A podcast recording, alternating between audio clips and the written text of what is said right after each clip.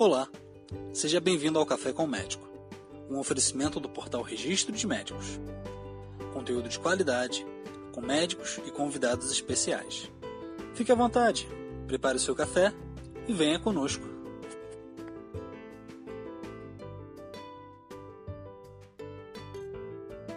Olá, meu nome é Marcos. E a nossa convidada especial de hoje é a doutora Ana Luísa Rios. A doutora é ginecologista e especialista em patologia do trato genital inferior. Olá, doutora, tudo bem? Tudo bom, Max? A doutora, ela atua em Brasília. E, doutora, eu tenho umas perguntas para fazer hoje, porém, posso pedir que faça uma breve apresentação da sua trajetória, do seu trabalho? Pois não, Max. Eu sou médica formada na Universidade de Brasília e atuo há muitos anos como especialista em ginecologia e patologia do trato genital inferior. Hoje gostaria de fazer algumas perguntas referente à cirurgia íntima. Para aqueles não, que não conhecem, não sabem, não têm noção do que é cirurgia íntima, poderia falar o que é essa cirurgia? A cirurgia íntima tem duas grandes aplicações. Um dos grupos de cirurgia íntima é a cirurgia reconstrutora, quando nós temos anomalias clitorianas, anomalias perineais, defeitos na vulva, na genitália externa feminina que ficaram após o parto vaginal, que nós chamamos de cirurgia reconstrutora. O uhum. outro grande bloco de cirurgia íntima é a cirurgia puramente estética, no qual a gente pode colocar é, a labioplastia, o clareamento vulvar, é, a melhoria da textura da pele da vulva. Olha, interessante, doutora. E assim, quando, quando que a mulher precisa realizar essa cirurgia, doutora? Quando é necessário a realizar essa operação? Quando se trata da cirurgia reconstrutora, principalmente por defeitos vulvares que, é, que ficam como sequela de um parto vaginal, como consequência de um parto vaginal, essa cirurgia está plenamente indicada. Nas outras opções, é um desejo da mulher no intuito de aprimorar as, o aspecto, a morfologia do seu genital então, é aquela paciente que se sente insatisfeita com, com o aspecto da sua genitália e deseja torná-la mais simétrica, mais harmoniosa. Ah, sim. Ou seja, ela não é apenas por questões é, de saúde, questões estéticas também, correto? Correto. Doutora, essa cirurgia ela pode ser feita em consultório ou é preciso encaminhar a paciente para um hospital? A maioria das vezes nós realizamos esses procedimentos cirúrgicos no consultório com anestesia local e a paciente está plenamente apta para deixar a, a nossa clínica logo após o procedimento. O procedimento dura em média uma hora e o nível de satisfação é bastante elevado. Interessante, até que é um procedimento de, de uma duração consideravelmente curta, né, doutora? Principalmente porque é uma cirurgia de pequeno porte. Então, uhum. o sangramento é pequeno, a maioria das cirurgias não tem complicações, nós não podemos dizer que uma cirurgia seja isenta de complicações, mas a taxa de complicações desse procedimento é pequena e o nível de satisfação é muito grande. Essa cirurgia, doutora, é realizada com laser? Laser é o meu instrumento de trabalho favorito para efetuar esse tipo de procedimento, porque a cicatrização é excelente e o pós-operatório tem pouca dor, então o incômodo pós-operatório é muito pequeno e os resultados estéticos são excelentes. E assim, como é esse pós-operatório? Quais são uh, as recomendações, o que a mulher pode fazer, o que não pode fazer? Bom, eu antes disso gostaria de falar um pouquinho das contraindicações. Claro. Ou seja, é importante que a paciente que deseja fazer esse procedimento na sua área genital não esteja padecendo de nenhuma doença psicológica, psiquiatra, não tenha dismorfismo corporal, não tenha depressão grave, ansiedade severa, que seja um procedimento de livre escolha da mulher. Ela realmente está incomodada com o aspecto da sua genitália, a maioria já consultou na internet, já visualizou a anatomia de outras pessoas e sentiu-se diferente, sentiu-se incomodada com o aspecto das suas partes íntimas. Às vezes ocorre é, dificuldade ao, no vestuário de roupas mais apertadas, dificuldade em penetração vaginal por redundância dos pequenos lábios, e isso causa constrangimento àquela pessoa e ela gostaria de uma correção, de uma melhoria desse da sua anatomia. Mas as contraindicações têm que ser respeitadas, porque uma pessoa Sim. em estado de depressão, uma pessoa em estado de ansiedade grave, uma pessoa com problemas de coagulação sanguínea, uma pessoa imunossuprimida necessita cuidados prévios antes de se submeter a qualquer procedimento cirúrgico. Ah, sim, porque é bem importante estar é, apta à cirurgia, né? Correto. E porque a cirurgia é um procedimento irreversível. Uma sim. vez realizado um procedimento cirúrgico, a gente não tem como retornar ao status anterior.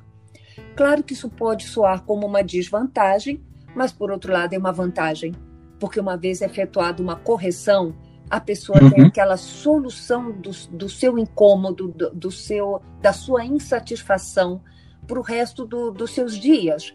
Então, não é uma coisa que precisa estar sendo renovado periodicamente. Tem um problema, o problema é resolvido e a pessoa é, está mais satisfeita com sua nova aparência. Ou seja, é uma solução definitiva. Correto. Quais seriam as causas das anomalias genitais? A principal causa das anomalias genitais ou da falta de harmonia, digamos assim, na conformação genital é congênita. É uma coisa que a pessoa já nasce, mas que somente vai se manifestar na puberdade quando começam a se desenvolver os caracteres sexuais secundários. Alguns casos, na infância, no recém-nascido, já se nota que tem uma anomalia nessa, nessa área do corpo. Existem causas adquiridas, que são, por exemplo, as anomalias que ocorrem após o parto vaginal, com a ruptura da vagina, a ruptura do períneo, e com isso a genitália pode perder sua conformação inicial. E uma outra causa mais recente e nem por isso menos frequente é principalmente a clitoromegalia, que é o crescimento do clitóris, motivado pelo uhum. uso de anabolizantes e derivados de testosterona. Então, algumas mulheres, no intuito de ganhar mais massa magra, mais massa muscular, começam a ter essa, esse crescimento anormal do clitóris que em muitos casos pode incomodar muito a pessoa. Além das pessoas que podem vir a acontecer de uma forma natural, existem aquelas que, através do uso de certas anabolizantes ou coisas parecidas, podem desencadear esse problema, certo? Exatamente. E mesmo após cessar o uso dos anabolizantes, esse problema persiste porque ele é estimulado pelo uso do, da substância, dos derivados hormonais, mas não regride com a suspensão do medicamento. E aí, caso o paciente se sinta incomodado com essa mudança, a gente tem o procedimento cirúrgico, principalmente utilizando o laser como uma ferramenta para minorar essa, essa alteração. Ou seja, só através do procedimento para é, é possível reverter essa situação. Correto. Somente através do procedimento. O cessar o uso da substância não reverte aquele, aquele crescimento anômalo. Doutora, antes de encerrarmos por aqui, é, eu gostaria de pedir que você deixasse uma dica, algum comentário, alguma curiosidade sobre esse tema para as pessoas que, estão, que estão nos acompanhando. É, é muito importante que não há uma padronização da beleza. A beleza é uma busca pessoal.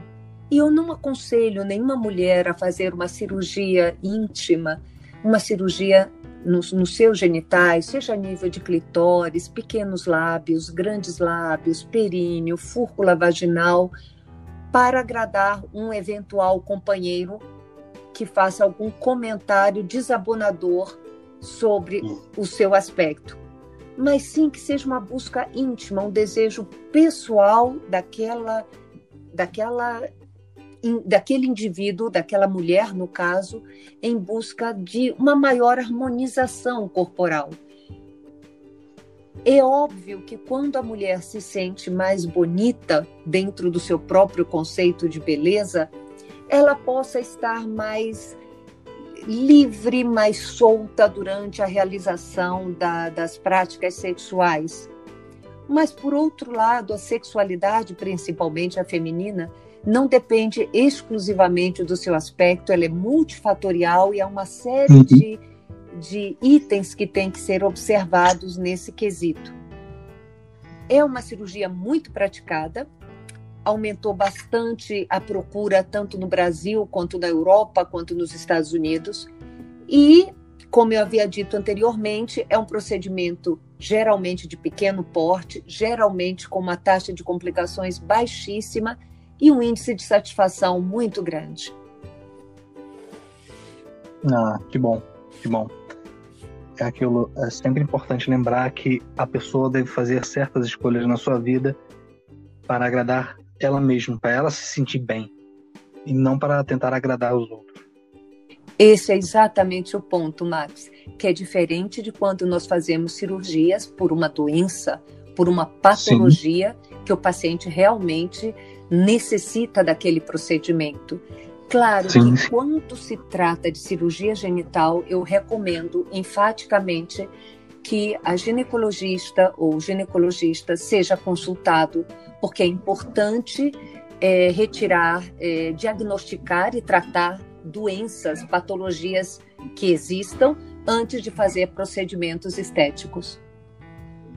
Doutora, eu quero agradecer demais a sua presença aqui. Infelizmente, nosso tempo está acabando.